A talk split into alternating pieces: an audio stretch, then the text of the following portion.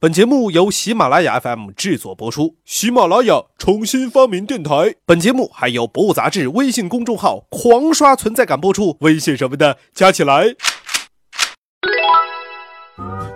不听不知道，世界真奇妙。各位好，我是主播杨锵锵。您现在收听的是由喜马拉雅 FM 和《博物杂志》联合制作播出的《博物杂志》。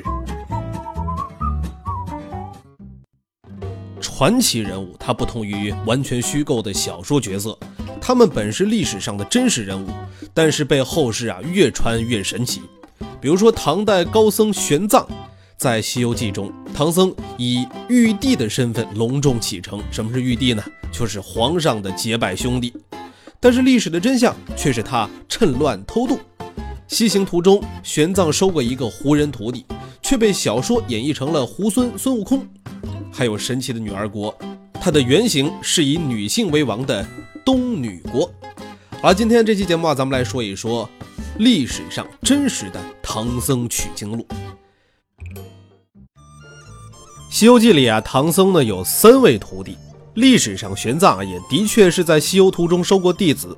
出玉门关之前，玄奘在瓜州啊，瓜州就是如今的甘肃瓜州县，遇到胡人石盘陀。此人信奉佛教，自愿充当向导，并且拜玄奘为师。可是谁知道啊，这个石盘陀他意志不坚，畏惧艰难，一出关还没过五峰就打退堂鼓了。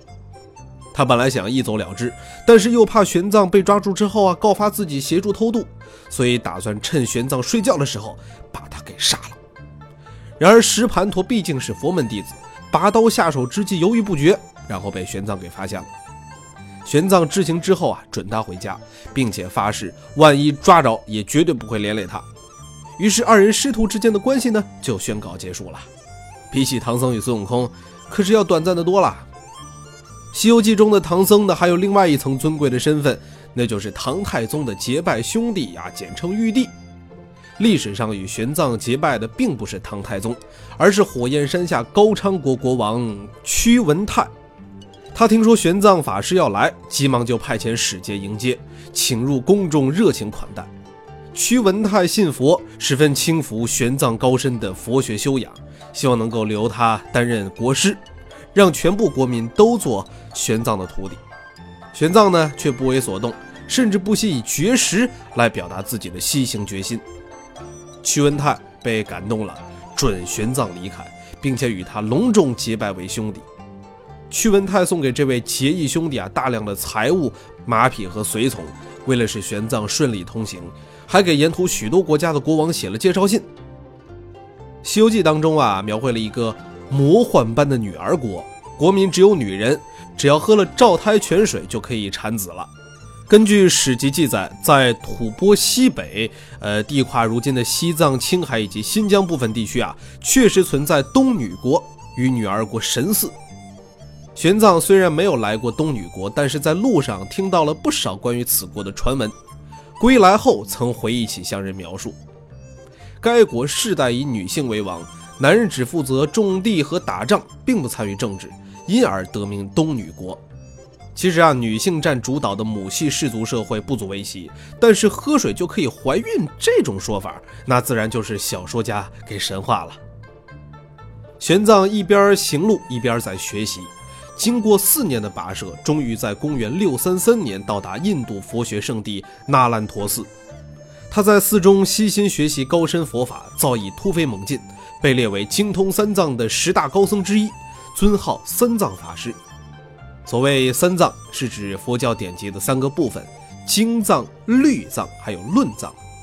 僧人能够通晓其意已经是不凡，而玄奘三藏皆通，自然就是高手中的高手。印度戒日王遇到玄奘之后，特地的在首都曲女城为他举行大法会。辩论啊，是印度学者的传统，也是法会不可或缺的环节。